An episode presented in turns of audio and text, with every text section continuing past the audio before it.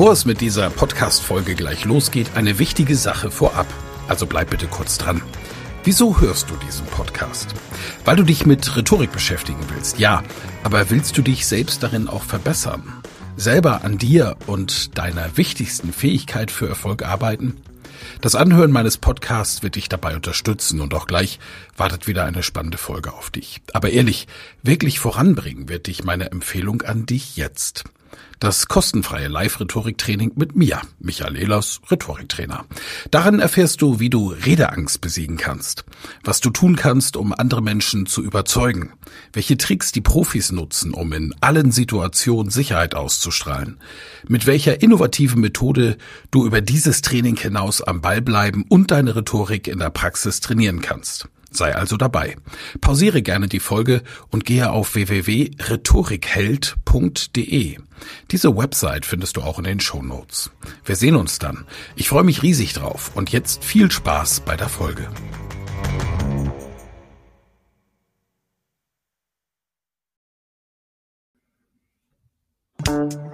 Elas Rhetorik Podcast. Wer etwas zu sagen hat, sollte reden können. Ihr Rhetorik-Podcast für Management, Kommunikation und Strategie. Ich freue mich riesig. Herzlich willkommen zu einer weiteren Folge des Elas Rhetorik Podcasts und ich habe endlich wieder einen Talkgast, auf den ich mich wahnsinnig freue, denn ich kenne ihn eine ganze Weile. ist ein großartiger Kerl, ein, ein toller Typ mit einem unglaublichen Wissen und vielleicht eine Art Inselbegabung, denn Juri kann in einer Art und Weise schreiben, wie es kaum ein anderer kann. Schön, dass du mein Talkgast bist heute. Es geht um den Persönlichkeitscode. Und dazu hast du ein Buch geschrieben. Herzlich willkommen, Juri Keifens. Hallo Michael. Ja, ich freue mich, mein ganzer Körper kribbelt, mein Hirn kribbelt bei deiner Anmoderation hier. Das hat schon viele, viele Namen gekriegt. Mein, mein, mein Textgenie in mir, das, das leckere Texten. Doch eine Inselbegabung, ah, das ist neu, das freut mich. Wieder ein, ein neues Wort dazugelernt. Ja, du bist beim Rhetorik-Podcast. Das Ziel ist drei neue Wörter in 20 Minuten. Oh. Kriegen wir hin. Ja. ja. Ja, Meta der Persönlichkeitscode. Ja, der Persönlichkeitscode. Und am Schluss heißt es Metaprogramme sprachlich bedienen. Und das ist ja äh, quasi dann das Fazit deines gesamten Buches.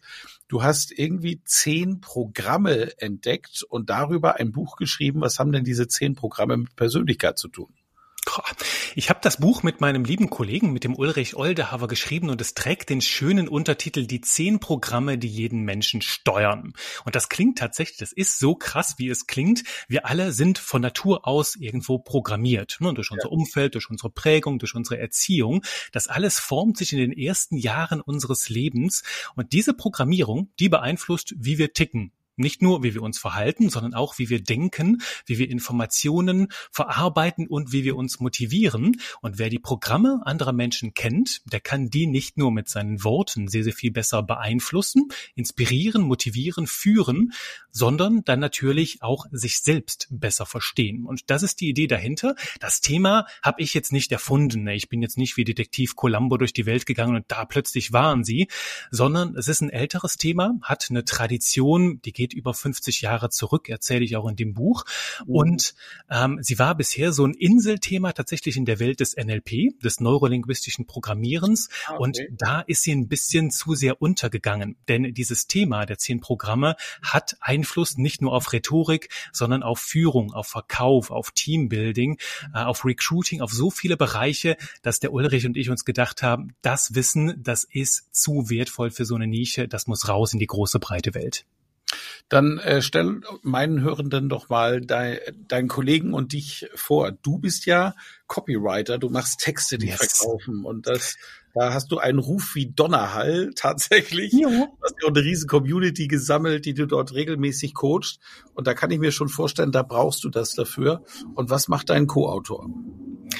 Ja, ähm, der Co-Autor, der liebe Ulrich, ist NLP-Trainer auch. Der Ulrich hat in seinen jüngeren Jahren äh, ein MDAX-Unternehmen hochgezogen, also gegründet, ähm, weiter aufgebaut, in den MDAX geführt und da als Vertriebsvorstand mit begleitet. Also ist ein richtig krasser Vertriebler, sehr guter Verkäufer und gleichzeitig auch ähm, einer der tollsten NLP-Trainer und Mentaltrainer, den ich kenne. Denn der Ulrich hat ähm, im Anschluss an seine äh, Vertriebsvorstandskarriere auch Olympioniken Der deutschen Nationalmannschaft gecoacht, also Leute im Olympiafeld und das als Mentaltrainer ist, glaube ich, schon das krasseste, was du überhaupt machen kannst. Und heute, ja, widmet er seine gesamte Energie halt auch dieses Thema, diesem Thema andere Menschen besser zu machen, erfolgreicher ihren Zielen dann auch näher zu bringen. Mhm. Du brauchst die Programme fürs Schreiben.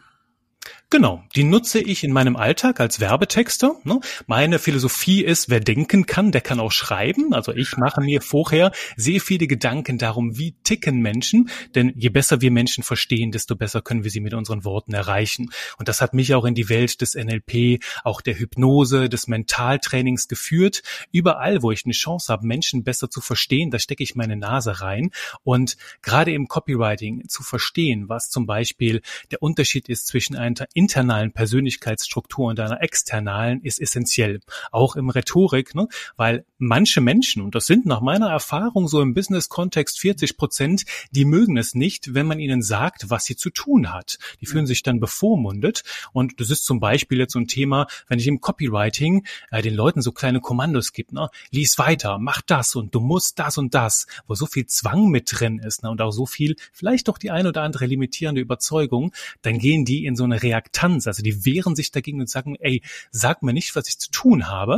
Und was passiert, wenn ich gegen die Programme der Menschen agiere, also internal, external ist eines dieser Programme, dann finden die mich nicht unbedingt sympathisch. Wenn ich allerdings mit den Programmen schwimme, ne, mich mit denen bewegen, zum Beispiel bei jemandem, der eine internale Struktur hat, sage, du, du weißt sowieso in Sachen Rhetorik, Michael, brauche ich dir nicht zu sagen, wie der Hase läuft. Doch ich habe da gerade so ein Thema, da würde mich deine Meinung super interessieren. Ich spiele nämlich gerade mit dem Gedanken, auch die Metaprogramme im Kontext Rhetorik zu vermarkten. Die Menschen könnten ihre Zielgruppe noch besser verstehen, würden sich nicht in Missverständnisse, Konflikte und Begegnungen der dritten Art verstricken, sondern könnten da sehr, sehr viel besser und effizienter kommunizieren. Was denkst du darüber? So würde ich mit dir argumentieren, wenn du jetzt eine internale Struktur hast. Also ich sag dir nicht, was du zu tun hast, sondern ich kitzel die Weisheit aus dir raus, denn die steckt ja in dir drin. Klasse, ja. Großartiges Beispiel gleich mitgeliefert. Und jetzt werden ganz viele Menschen, die davon hören und dann jetzt auch noch Werbetexte hören, sagen, das ist Manipulation. Das ist Manipulation und zwar im allerhöchsten Grade, Michael. Das ist die, die Crème de la Crème der Manipulation. Das machen wir ganz bewusst und mal ganz ehrlich. Wir manipulieren doch von morgens bis abends. Wenn wir das nicht tun würden, dann wären wir ganz schön arm dran. Wir können das doch schon, seitdem wir kleine Kinder sind. Ich meine, ich habe als Juri, als kleiner Bub, ich wusste ganz genau, ob ich Mama oder Papa frage, je nachdem, was ich wollte. Und ich wusste auch, welche Argumente, welche Knöpfe ich bei Papa drücken durfte, damit ich auf jeden Fall das Eis bekam bekam oder meinen Computer oder was auch immer ich wollte. Sprich, für mich bedeutet Manipulation, dass unsere Worte eine Wirkung haben, dass wir ein Ziel anstreben mit dem, was wir tun, weil ansonsten, gut, ich sage es halt immer, ich könnte auch mit der Wand plaudern oder mit meiner Monstera hier, mit meiner Büropflanze und selbst da ist das noch Manipulation, weil es passiert was, denn die Monstera antwortet mir. Jetzt kommen wir in die Tiefen meiner Psyche. Nein, also das Ziel ist ja, was ist die Haltung dahinter? Und ähm, machen wir das in, in Win-Win mit anderen Menschen. Ne? Denn es gibt halt diese Situation, Menschen tun, was du sagst und fühlen sich danach schlecht dabei. Und das ist diese Art der Manipulation, die irgendwie so eine Schleimspur hat. Wenn wir aber sagen, du, die Menschen tun, was du sagst und fühlen sich danach gut, sind happier, sind glücklicher als vorher, dann vollendest du doch nur ein wunderbares Werk mit deinen Worten und ja. dann bitte ich dich, lerne die Kunst der Manipulation, damit du das, was du rüberbringen kannst, was andere Menschen weiterhilft, was sie braucht, damit du das so gut kannst wie möglich. Denn nichts ist schlimmer als du sagst was, die Menschen tun nicht, was du sagst und fühlen sich danach noch schlecht. Das will ja wirklich gar keiner. Ne? Das sind diese Fälle, wo wir echt was zu sagen haben und wir kriegen es nicht in Worte gepackt und am Ende hast du deine Energie vergeudet, hast Buchstaben verschwendet und auf der anderen Seite sind die Leute nicht schlauer als vorher und das ist dann traurig. Ne? Das, das wollen ja. wir nicht. Sehr schön. In der Rhetorik haben wir Begriffsdefinition. Wir sagen, Manipulation ist die Beeinflussung eines anderen Menschen zum einseitigen Vorteil und äh, Motivation ist die Beeinflussung eines anderen Menschen zum beidseitigen Vorteil. Mhm. Dein Beispiel, das du gerade gebracht hast, ist natürlich Motivation pur, weil du dem anderen mit geschicktem Sprachgebrauch ja ein Angebot machst, auf das er einsteigen kann und es auch natürlich immer noch lassen kann. Das Angebot ist so gut formuliert, dass er natürlich eher Ja sagt und deswegen ist das eine positive Beeinflussung in deinem Sinne und wenn du als Händler das ist dann das, was ich als Haltung wahrnehme, was du angesprochen hast. Als Händler eine gute Sicht auf deinen Gegenüber hast, auf deinen Kunden hast, dann ist das eine gute Motivation auf jeden Fall. Klasse. Dann lass uns doch bitte in die Programme reinschauen. Äh, reaktiv versus proaktiv. Damit geht das Ganze los. Was ist das für ein Programm?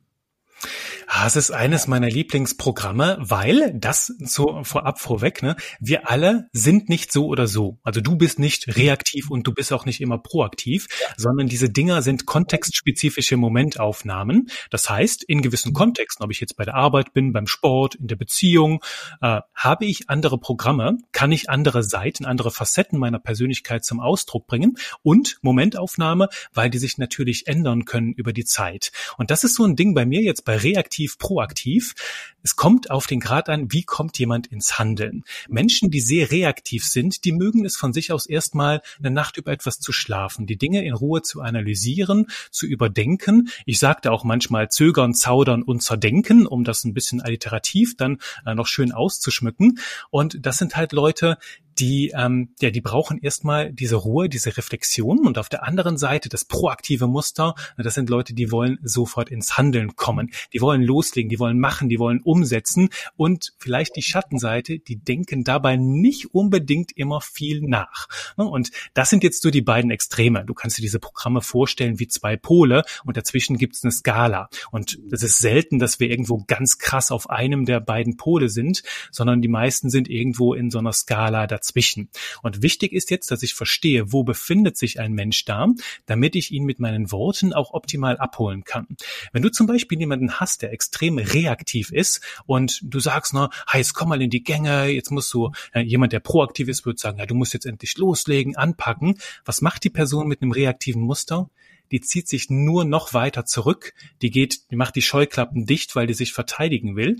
Wenn du jetzt jedoch sagst, du, ähm, denk mal in aller Ruhe drüber nach. Ne? Du willst bestimmt noch mal eine Nacht drüber schlafen. Und jetzt stell dir vor, du gehst nach Hause, schläfst eine Nacht drüber, lässt dir das alles noch mal durch den Kopf gehen, machst dir ein paar Notizen ne, und lässt das alles mal sacken. Zu welcher Entscheidung kommst du dann jetzt?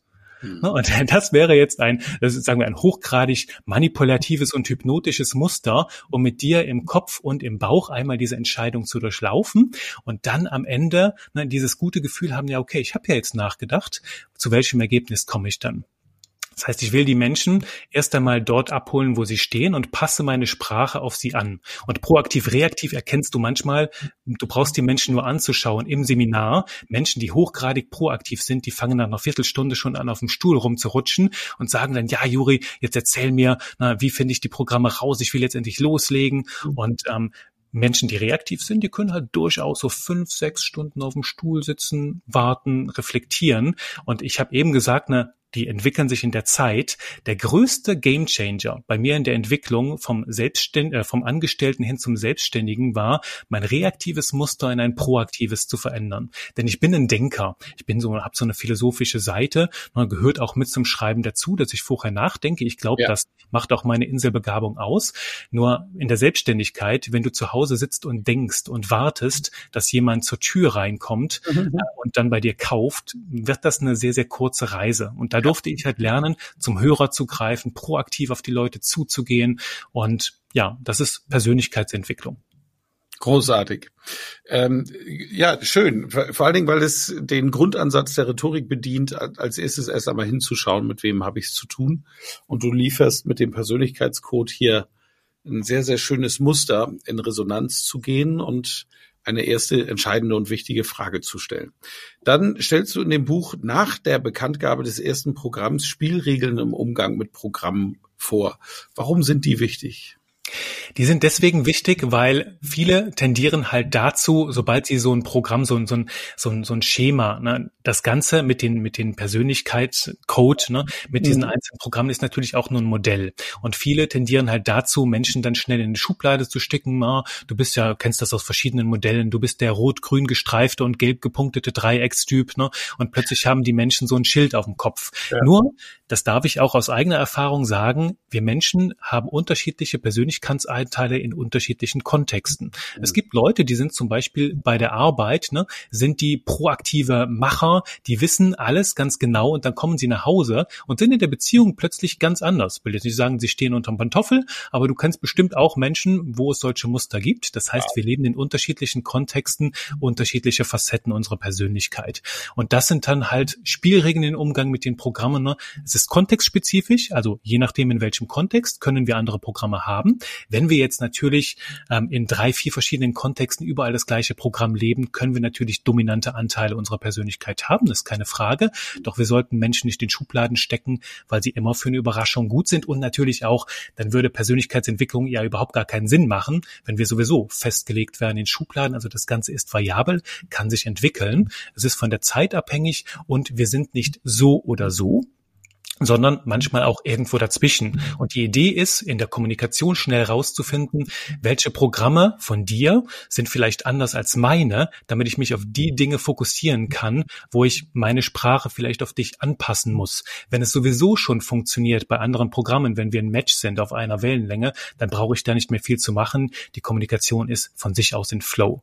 Und vielleicht noch eine Spielregel, die nenne ich den Punkt der heiteren Gelassenheit. Je mhm. entspannter du bist, desto weniger schlägt deine Persönlichkeit, schlagen diese Muster an. Nur wenn du total im Stress bist, wenn du auf Autopilot läufst, dann lebst du quasi deine Muster und deswegen gebe ich halt immer mit, ne? je entspannter du bist im Gespräch, auch um dich auf andere einzustellen, desto flexibler bist du auch auf andere einzugehen und desto weniger bist du gefangen in deiner Programmierung.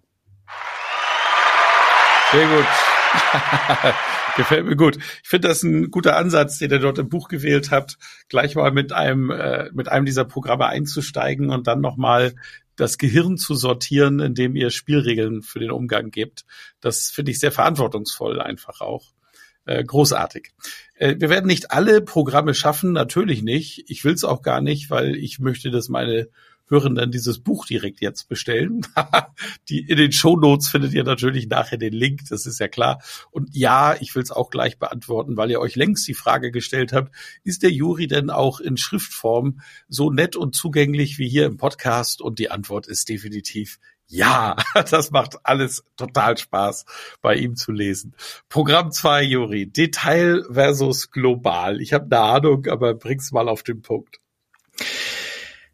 Wenn ich heute nach Hause komme, wartet zu Hause jemand, der fragt halt, na, wie war dein Tag, Juri? Dann sage ich sowas, ja, cool. Okay, und äh, wie war denn die Podcastaufnahme mit dem Michael? Ja, klasse, klasse Typ, ist super gelaufen.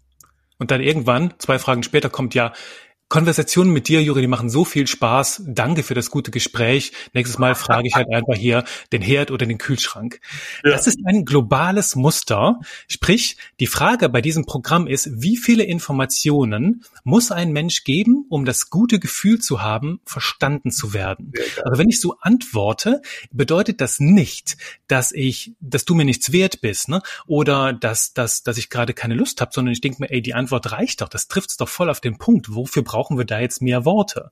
Detail ist, wenn ich nach Hause komme und frage, ne, im, Gegenzug, du Schatz, wie war dein Tag? Und dann kommt so eine Antwort, Du Juri, als du heute Morgen eine halbe Stunde nach sieben aus dem Haus warst, ich bin um fünf nach halb acht aufgestanden und der Wecker, der flimmerte heute so komisch. Ich glaube, irgendwas stimmt mit dem Display nicht. Wie auch immer, ich bin dann schon aufgestanden, weil mich hat der DHL-Postbote aus dem Bett geklingelt. Es war nicht die junge Dame, wie immer, sondern das war dieser Typ mit so einem Schnurrbart. Den habe ich letztes Jahr schon mal gesehen. Übrigens heißt der Marco. Marco, ich komme gerade nicht auf den Nachnamen. Ah, wie, wie auch immer, ne? Der hatte diesen Schnurrbart und der hat jetzt eine neue Brille und der hat mir dieses Paket von den Nachbarn mitgegeben. Und wusstest du, dass die Nachbarn, du verstehst schon, worauf ja, das ja, genau. Ehrlich, ne? ja.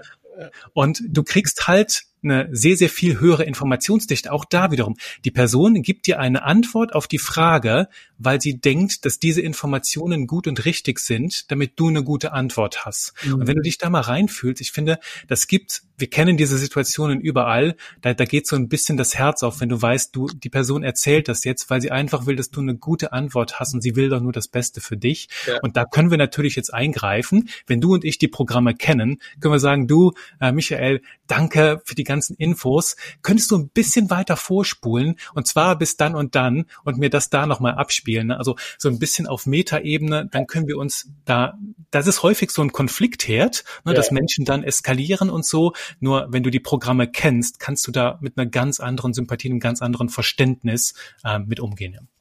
Gibt es da eine Korrelation, äh, dass wir sagen können, Männer eher global und Frauen eher Detail oder ist das ein Vorurteil?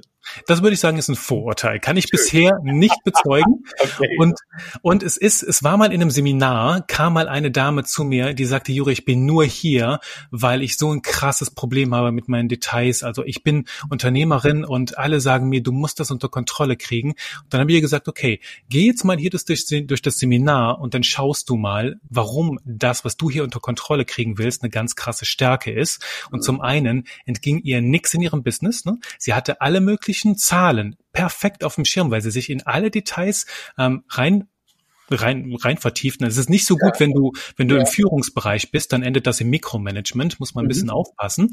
Doch ähm, auch zum Beispiel äh, am zweiten Tag ging es dann darum, so eine kleine Übung vor der Gruppe zu machen und sie ging dann in Storytelling rein und nutzte diese Details im Storytelling, dass du ein Kopfkino hattest, das war sondergleichen, weil sie genau wusste, an welchen Stellen zoome ich rein, wo braucht es noch was. Die malte Bilder mit ihrer Sprache und da hat sie erkannt, du, das ist total cool. Doch zwischen Mann und Frau Unterschiede, ich habe schon beides erlebt, kann jetzt nicht sagen, dass beim einen mehr oder weniger ist. Ja. Stark. Äh, dann wäre die nächste Frage, ob die, die global sind, sich Lebenspartner aussuchen, die eher im Detail sind. Aber äh, ich, ich will auch noch Raum lassen, Fragen in anderen Kontexten zu beantworten. aber das ist ja schon fast äh, ein Skript für ein halbes Comedy-Programm, finde ich. Ja. Sehr herrlich. Mhm. Ja, ich, ja. Ich, ich springe dann so ein bisschen ähm, weil ich mir jetzt unter den nächsten beiden Programmen, die heißen internal versus external, ähm, weg von versus hinzu, schon etwas vorstellen kann. Aber zu prozedural versus optional, da hätte ich gerne auch nochmal einen Einblick.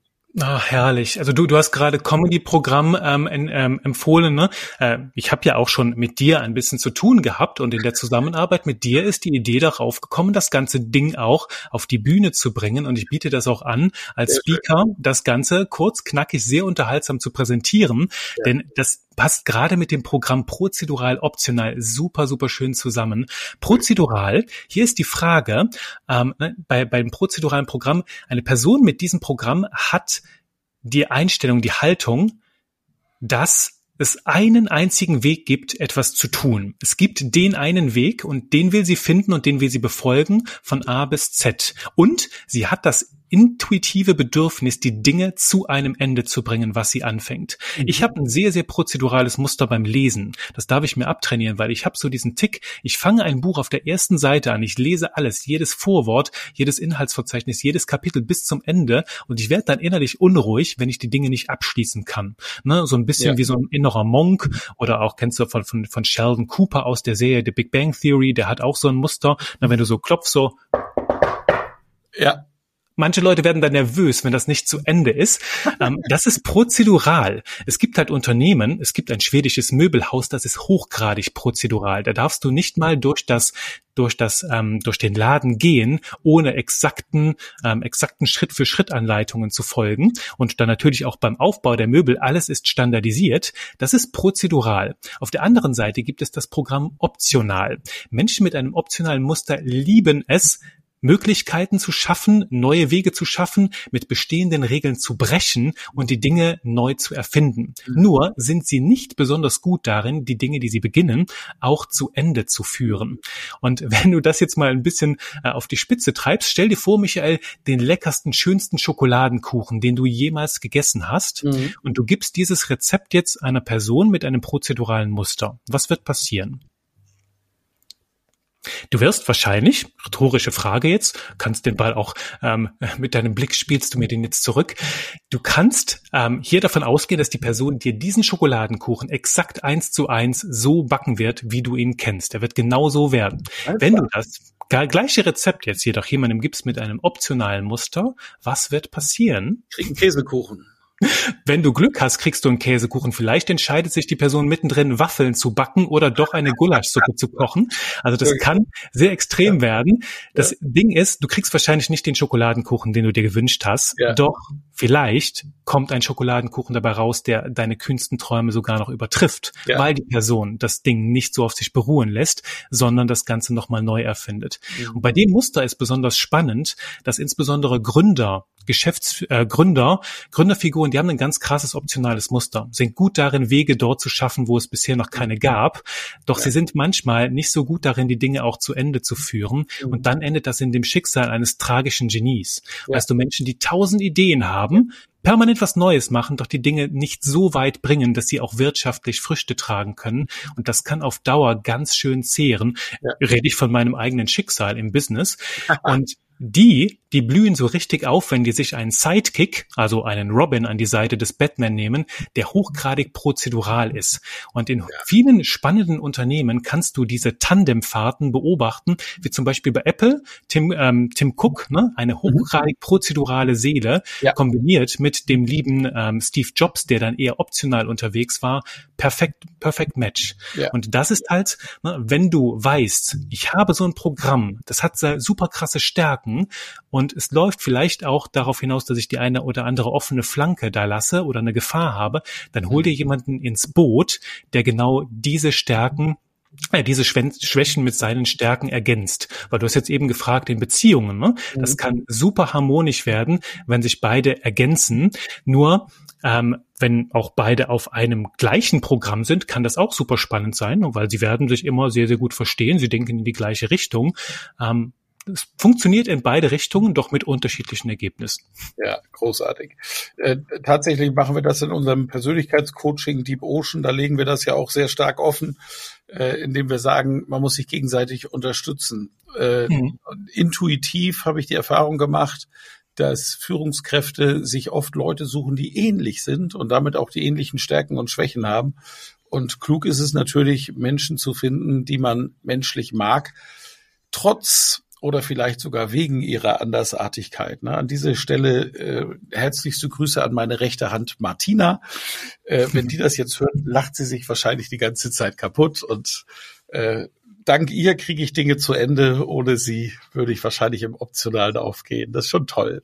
Ja, man greift das ineinander wie zwei Puzzlestücke. Ja, ja. Und das ist das ideale Stichwort fürs Thema Recruiting, mhm. ne, weil auch dieses Thema Programme, du kannst natürlich jetzt die Sprache so anpassen, dass du die Menschen halt auch erreichst, die du gerade brauchst. Und wenn du jetzt ein hochgradig optionales Team hast und endlich willst, dass das anders läuft, bitte hol dir nicht noch eine optionale Seele mit ins Boot, mhm. sondern da wird der, Pro, der, der prozedurale Anteil zum Superstar in der Abteilung. Ne? Manchmal siehst du übrigens auch bei Franchise-Unternehmen, ne? Franchise, ganz klare Strukturen. Jemand hat sich Gedanken gemacht, wie dieses Unternehmen auf effizientestem Weg hochwirtschaftlich läuft und ja. dann hängt im Schaufenster eine Stellenanzeige. Wir suchen kreativen Mitarbeiter für unser Team wo du dir einfach denkst aus Metaprogramm-Sicht, nein, such dir nicht. Genau. Ihr sucht jemanden, der halt gedankenlos den Prozessen folgt, ohne irgendetwas in Frage zu stellen. Und da ist es doch wichtig, die Stellenanzeigen auch schon mit der Sprache zu versehen, damit du die Menschen anziehst, die auch menschlich ins Team passen. Ja, ganz genau. Sehr schön. Gefällt mir wirklich gut. Wir haben jetzt noch äh, sechs weitere Programme, wovon wir aus Zeitgründen leider nur noch, nein, Entschuldigung, äh, vier weitere Programme, wobei wir aus Zeitgründen nur noch eins bearbeiten dürfen. Du darfst es dir auswählen, aber den Zuhörenden möchte ich sie natürlich vorstellen. Programm 6 ist Gleichheit versus Fortschritt versus Unterschiedlichkeit. Programm 7 Unabhängigkeit versus beteiligt versus kooperativ. Programm 8 Personenbezug versus Objektbezug. 9 emotional versus flexibel versus kognitiv. Und 10 sehen versus hören versus lesen versus tun. Und anschließend erklärst du in dem Buch, das will ich auch noch sagen, ähm, noch die besonderen Kombinationen. Äh, da kann ich mir auch vorstellen, das wird spannend und idealtypische Kombination. Welches Programm hast du noch Lust, uns in zwei Minuten vorzustellen? Oh, Herzschmerz. Ähm, ich würde mal das, das, das neunte nehmen. Emotional, ja. flexibel, kognitiv, weil es sehr, sehr, sehr unterhaltsam auch ist. Und manche von diesen Programmen, ne, die haben jetzt so einen Dreiklang. Das liegt daran, die haben einen Außenpol, ganz links, einen ganz rechts und dann auf dieser Skala nochmal einen in der Mitte, weil sich das dann ähm, noch ein bisschen leichter einschätzen lässt. Und bei manchen Programmen ist das cool. Mhm. Emotional, kognitiv. Ich brauche dir nur die kognitive Seite zu sagen.